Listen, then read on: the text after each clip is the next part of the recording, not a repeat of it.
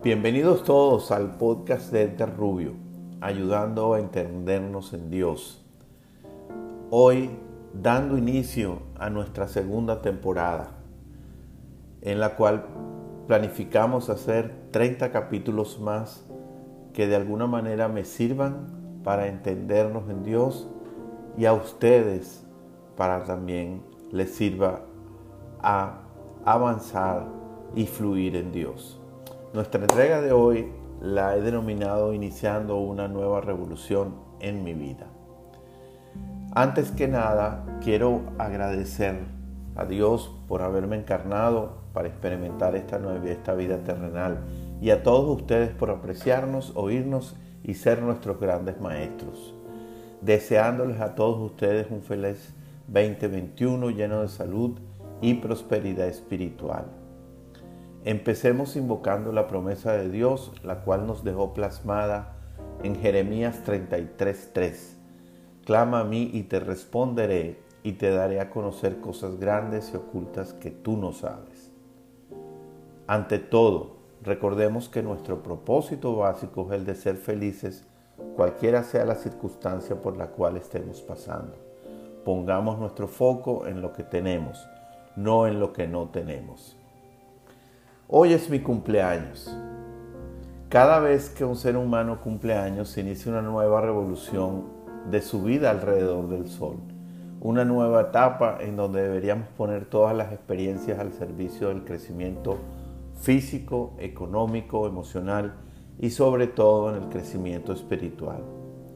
En la temporada pasada, en la cual hice las primeras entregas de este podcast, se tocaron muchos temas relacionados con el crecimiento espiritual y me di cuenta que para poder proseguir en esta búsqueda del amor de Dios tenía que dar por terminada una etapa y eso significa perdonar absolutamente todo lo que supuestamente hice mal y que causó tristeza o dolor en mí mismo o en mi prójimo y también perdonar lo que hasta ahora me han hecho.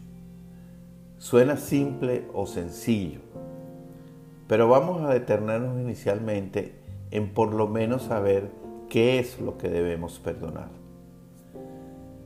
Hemos sido libres para escoger qué hacer o dejar de hacer, aunque pensemos que nos han obligado a tomar ciertas decisiones.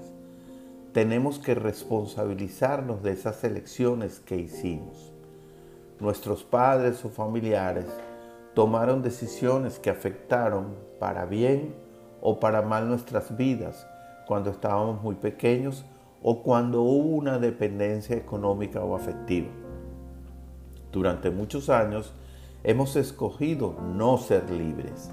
Hemos escogido seguir atados a paradigmas y creencias que nos han impedido seguir nuestro corazón nos hemos dejado llevar por nuestro ego. Eso es lo que tenemos que perdonar radicalmente. Perdonarnos por no tener la valentía y la claridad de escoger bien. Y perdonar a otros por exactamente lo mismo. El perdón radical nos lleva a recordar que somos uno con Dios que somos sus hijos. Es como si en algún momento decidiéramos volver a casa después de haber cometido muchas faltas y haber experimentado la ausencia de nuestro Padre.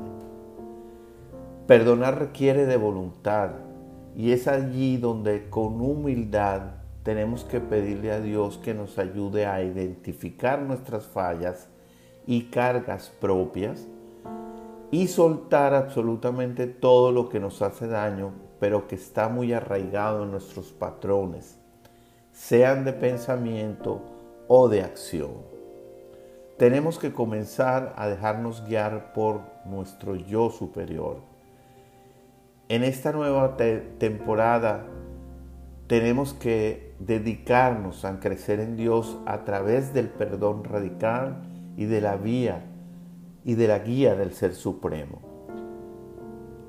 Ser que en algún momento de mi existencia, para poder experimentar mi soledad, decidí abandonar. Ahora bien, vamos a dedicar toda esta temporada al perdón radical. Pero tenemos que identificar, como lo dije inicialmente, las fallas que ustedes creen que cada uno de ustedes han cometido. Porque si no las identificamos, no sabremos qué pedirle a Dios, por lo cual nos tiene que dar su perdón. Tenemos que tener esa certeza de que exactamente estamos tratando de perdonar lo que debemos perdonar, no lo que no debemos perdonar o lo que creemos que debemos perdonar falsamente. Meditemos. Dios mora en mí y es la respuesta a todas mis incertidumbres. Todos los días, a cada momento, tengo la opción de ser rehén de mi ego y de mi pasado, o puedo ser el anfitrión del Ser Supremo y por consecuencia dueño de un brillante futuro. Elijamos ya. En el nombre de tu amado Hijo Jesús. Amén y amén.